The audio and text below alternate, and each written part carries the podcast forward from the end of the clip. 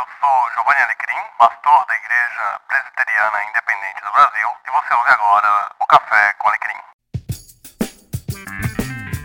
Sim, Café com Alecrim, seja muito bem-vindo, muito bem-vinda ao episódio da série Contando História.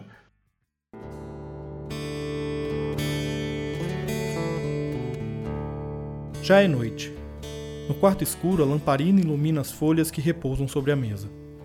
João, o apóstolo, está diante da folha de papel em branco.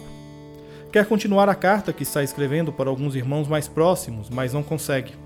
Sua mente está tomada por relatos de egoísmo e falsidade que recebera. Pessoas mal intencionadas que se apresentavam com cara e jeito de crente, mas que distorciam o ensino apostólico, estavam investindo contra um grupo de cristãos no continente. João está impaciente. Discursos eloquentes, são apenas discursos eloquentes, pensa ele, enquanto caminha de um lado para o outro.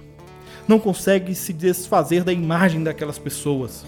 Elas querem tomar a igreja para ter poder, não para servir a Deus e ao próximo, grita ele em voz alta, rompendo o silêncio e assustando seu ajudante. A falta de conhecimento da vontade e dos mandamentos de Deus preocupa João. A falta de visão do reino também buscam seus interesses, querem ser recebidos com pompa e circunstância. Nervoso, senta-se em sua cama. Deita. Não vê o sono chegar. Dorme profundamente. O dia amanhecia e a luz do sol entrava pela janela. Do lado de dentro, João está se preparando para continuar a escrever a carta que iniciara no dia anterior.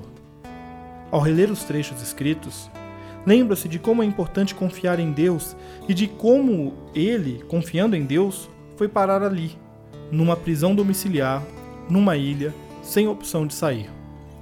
Entregar a sua vida em amor ao Evangelho, para levar a mensagem a muitos. Agora estava preso. Preso, mas não calado. Poderia se acomodar em sua situação de encarcerado, mas prefere deixar que o Espírito Santo o mova em amor.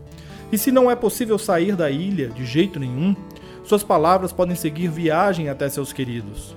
Um amor verdadeiro, que não se prende aos erros. João volta a organizar os pensamentos e, diante da grandeza de Deus, conclui que nada é maior que o Pai, nem mesmo seu pecador, pobre e miserável coração. Lembra-se das inúmeras vezes que, tomado de desesperança, cansaço e dor, clamou a Deus e ele o ouviu e atendeu o seu clamor.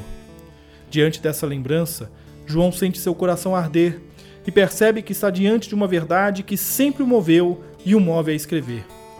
Aquele que guarda os seus mandamentos permanece em Deus e Deus nele.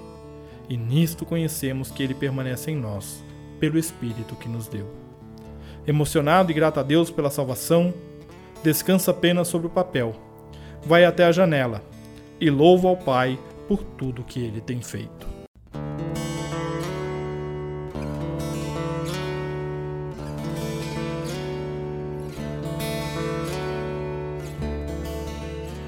O texto que me inspirei para esta história é o de 1 João 3, 16 a 24, que passo a ler agora na nova versão transformadora. Sabemos o que é o amor porque Jesus deu sua vida por nós Portanto, também devemos dar nossa vida por nossos irmãos. Se alguém tem recursos suficientes para viver bem e vê um irmão em necessidade, mas não mostra compaixão, como pode estar nele o amor de Deus?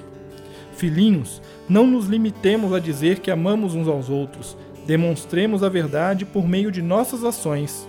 Com isso, saberemos que pertencemos à verdade e nos tranquilizaremos quando estivermos diante de Deus.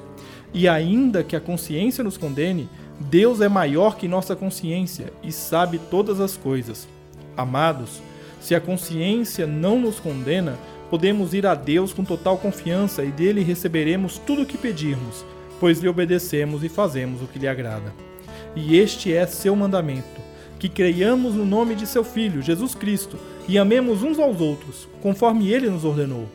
Aqueles que obedecem a seus mandamentos permanecem nele, e ele permanece neles e sabemos que ele permanece em nós, porque o Espírito que ele nos deu permanece em nós.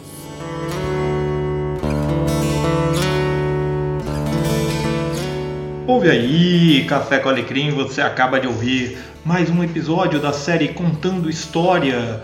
É uma série onde eu treino o meu storytelling, né, a minha forma de contar história, e eu espero que você tenha gostado deste episódio. Um grande abraço para você e até a próxima semana.